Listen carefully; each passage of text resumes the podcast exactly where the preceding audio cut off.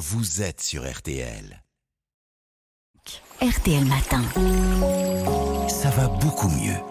Alors Aline, aujourd'hui on va parler des varicosités qui sont donc ces petites euh, veines, vous nous le disiez, très fines qui peuvent apparaître sur la peau. D'abord, est-ce que c'est le signe d'une mauvaise circulation sanguine? Alors oui, hein, ça peut signaler une circulation défectueuse. L'apparition des varicosités peut être le reflet d'une insuffisance veineuse superficielle, mais ce n'est pas systématique. Comme me l'a précisé le docteur Ariel Toledano, un médecin vasculaire et auteur du livre Prenez soin de vos jambes, ces petites vénules dilatées, rouges, bleues ou violacées, peuvent aussi traduire une fragilité capillaire. D'ailleurs, elles peuvent apparaître sur les jambes, les chevilles, les cuisses, mais aussi au niveau du visage, du thorax, du bas du dos ou encore du ventre. Et est-ce qu'on sait ce qui les favorise? Alors oui, c'est tout ce qui favorise la dilatation des vaisseaux capillaires, à commencer par l'exposition au soleil. Les personnes qui travaillent dehors, les marins, les agriculteurs sont plus à risque. Une alimentation déséquilibrée, pas assez riche en fruits et en légumes, les boissons alcoolisées ainsi que les variations de poids peuvent également contribuer à leur apparition.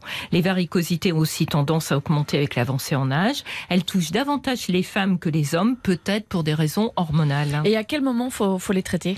Alors les traiter n'est pas une obligation lorsqu'il n'y a pas d'insuffisance euh, veineuse associée. C'est un examen l'échodoppler qui permet de le vérifier. Dans ce cas, les varicosités ne présentent pas de risque pour la santé et le traitement répond juste à un besoin esthétique. D'ailleurs, il n'est pas pris en charge par l'assurance maladie.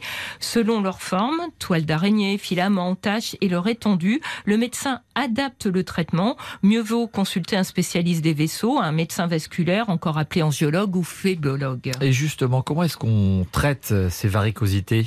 Alors, si les varicosités sont isolées et qu'il n'y a pas d'autres veines malades, le traitement peut se faire d'emblée. Il y a deux types de traitements. La microsclérose qui consiste à injecter avec une aiguille très fine hein, un produit sclérosant dans la veine qui va se rétracter, se dégrader.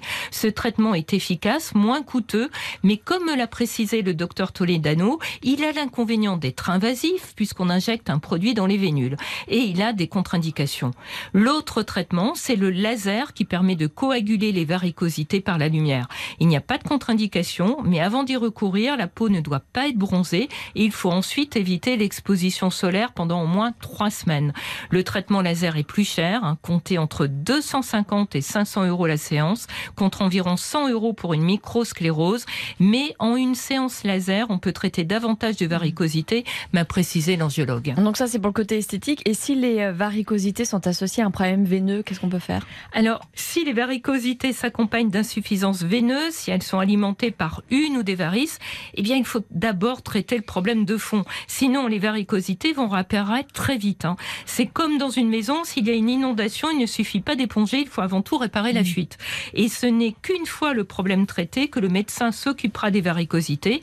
Selon leur importance, plusieurs séances peuvent être nécessaires. Merci beaucoup Aline Perraudin. On vous retrouve euh, demain. Vous nous parlez de, de quoi demain? Alors du burn-out. Voilà, donc euh, on retrouve évidemment toute vos chroniques sur l'application le site RTL.fr. Vous tapez ça va beaucoup mieux dans la barre de recherche. À demain, Aline.